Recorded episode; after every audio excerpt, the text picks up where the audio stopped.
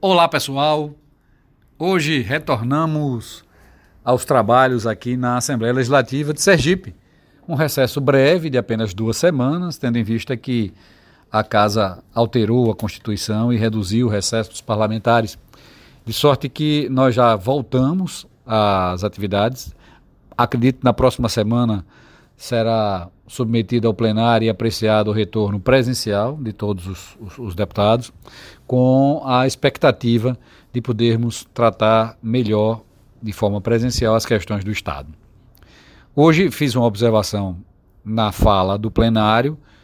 é, sobre a inauguração da Unigel, que já vem produzindo, já tinha feito os testes, e hoje já está produzindo amônio ureia, sendo o único estado do Brasil onde se produz fertilizante nitrogenado. Isso é importante para um país agrícola como o nosso, é importantíssimo para Sergipe e é a retomada do desenvolvimento econômico na região do Vale do Cotinguibe e do Japaratuba. Não só pela arrecadação de impostos, mas principalmente pelo retorno de várias empresas, principalmente misturadoras, transportadoras e empresas que facilitam a logística dessa movimentação de serviços, de gente, de cargas e, e empresas terceirizadas de um modo geral que atuam no setor.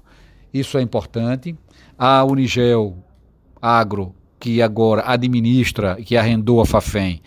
assinou um compromisso específico com o município de Laranjeiras, onde está sediada, com o objetivo de atender a educação infantil com escola infantil e também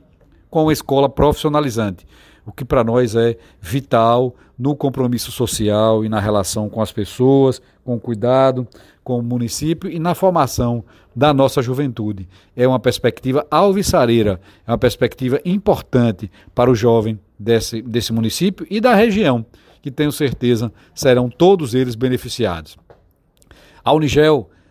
Agro, que reabre a Fafem, estabelece um novo marco no crescimento econômico do Sergipe, traz para nós ações importantes na perspectiva de pós-pandemia, com o retorno da atividade econômica, com a atração de investimentos, voltando os olhos do Brasil e do mundo para o nosso Estado como um Estado potencial para o crescimento e implementação de indústrias na área de petróleo e gás, especificamente na área de gás, porque a legislação estadual adequada à legislação federal traz e atrai investimentos que vão gerar emprego, que vão gerar renda, e vão gerar mais impostos, enfim, desenvolvimento econômico e ocupação para o nosso povo e para a nossa gente. É uma ação importante aonde nós tivemos inclusive a oportunidade de homenagear os envolvidos, tanto do Estado de Sergipe, quanto dos municípios que é, ainda em 2018 fizeram um trabalho nas suas câmaras de vereadores e também ao ministro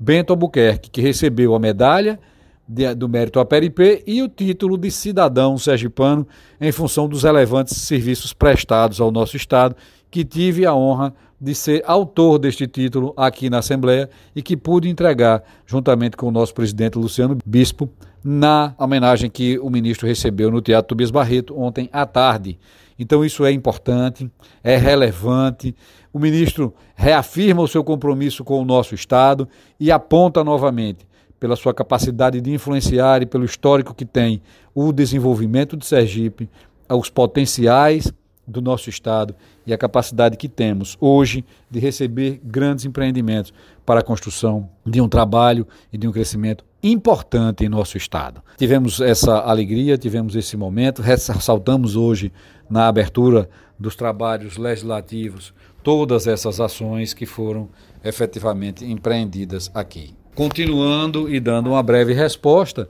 o deputado da oposição fez uma denúncia a respeito de um esquema de, de extorsão ou de rachadinha na Fundação Renascer. Acho importante que o deputado formalize a denúncia, que apresente os nomes, diga efetivamente quem fez, para que a Secretaria de Segurança Pública do Estado de Sergipe, uma das mais eficientes do nosso Estado, no índice de redução de criminalidade, através do seu departamento, DELDAP, de proteção do patrimônio público, possa apurar e encaminhar à justiça o nome dos culpados e as responsabilidades desse possível crime, para que se faça a justiça que possa punir aqueles que estão de forma equivocada ou de forma errada atuando ou utilizando-se de instalações do Estado para fazer e praticar qualquer ato delituoso do qual não compactuamos e não concordamos e entendemos que deve haver a punição. Um abraço a todos, muito feliz por esse momento e que tenhamos trabalhos positivos nesse segundo semestre legislativo de 2021.